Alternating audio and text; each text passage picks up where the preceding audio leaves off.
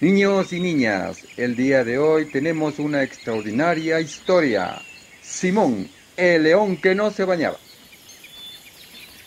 Simón era un león vegetariano. Solo comía zanahorias y lechugas. Por eso los demás animales no le tenían miedo. Pero un día tuvo una mala idea. Decidió dejar de bañarse. Andaba con la melena despeinada y las uñas sin cortar y olía, en fin, no se pueden imaginar cómo olía.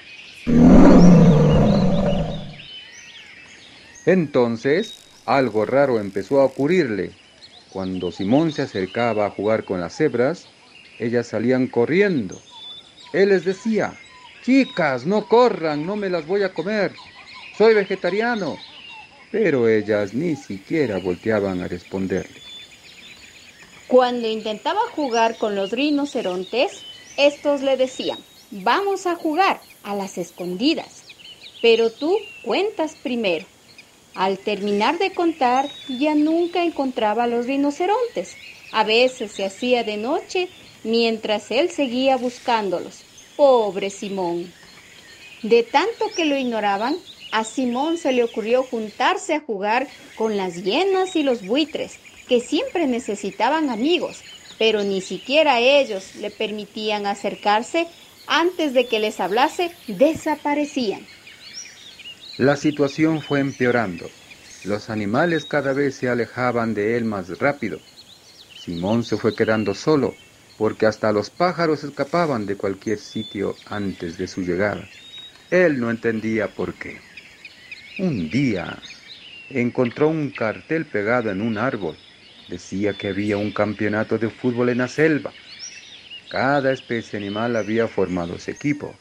Las gacelas, las serpientes, los jabalíes, pero nadie había invitado a Simón. Simón creyó que se habían olvidado de él y decidió ir al partido y entrar en el equipo de los leones. Como jugaba muy bien, estaba seguro que los leones lo recibirían con los brazos abiertos y recuperaría a sus amigos. Simón estaba contento. El día del partido, todos los animales se reunieron a animar a sus equipos favoritos. Ahí estaban las cacatúas con sus camisetas de colores, los tigres con sus camisetas a rayas y los hipopótamos que jugaban sin camiseta porque estaban muy gordos.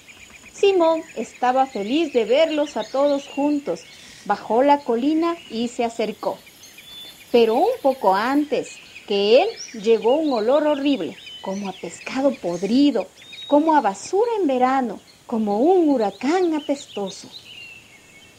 Los animales fueron sintiendo ese olor e intentaron disimular, porque les daba miedo tratar mal a un león, aunque fuese un león bueno como Simón. Pero llegado el momento, no pudieron más y salieron corriendo todos en estampida. Simón se quedó solo de repente y entonces entendió que no se habían olvidado de él, ni creían que se los fuese a comer. Sencillamente, nadie lo quería cerca y se puso a llorar solo en medio de la pradera. Una golondrina se había quedado atascada en una rama de un árbol. Cuando al fin se liberó, vio llorando al león. Ya se iba a ir, pero sintió lástima de él, así que se tapó el pico para no sentir el olor y se le acercó. ¿Qué te pasa? le preguntó la golondrina. ¿No lo ves? respondió Simón. Nadie me quiere. Todos se van cuando llego y no sé por qué. ¿De verdad no lo sabes? No, daría cualquier cosa por recuperar a mis amigos. Pues no es tan difícil, dijo la golondrina. Bastaría con que te bañes. ¿Cómo? Sí, el problema es que estás muy sucio. Mira tu pelo. Está todo revuelto y grasoso. Y llevas las uñas sucias. Y tienes manchas por todo el cuerpo. Y hueles a... ¡Uf! Ya, está bien. Ya entendí, dijo el león sorprendido porque no se había dado cuenta.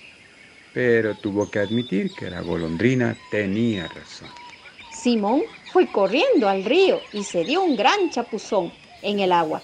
Llevaba tiempo sin hacerlo y lo disfrutó. La golondrina además le echó desde el aire un frasco entero de champú.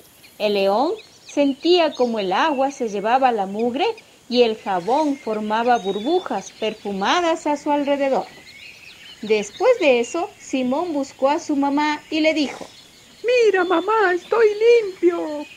Su mamá se alegró de verlo recién bañado y agregó sonriendo, Aún podemos hacer un poco más. Con mucho cariño, su mamá le desenredó el pelo y lo peinó. Luego le cortó las uñas y le ayudó a lavarse los dientes. Al final le echó talco y lo perfumó. Al verse en el espejo, Simón ni siquiera se reconocía a sí mismo. Simón volvió con sus amigos, que lo recibieron felices y nunca más lo dejaron solo. Simón aprendió su lección. Y colorín colorado, este cuento se ha acabado.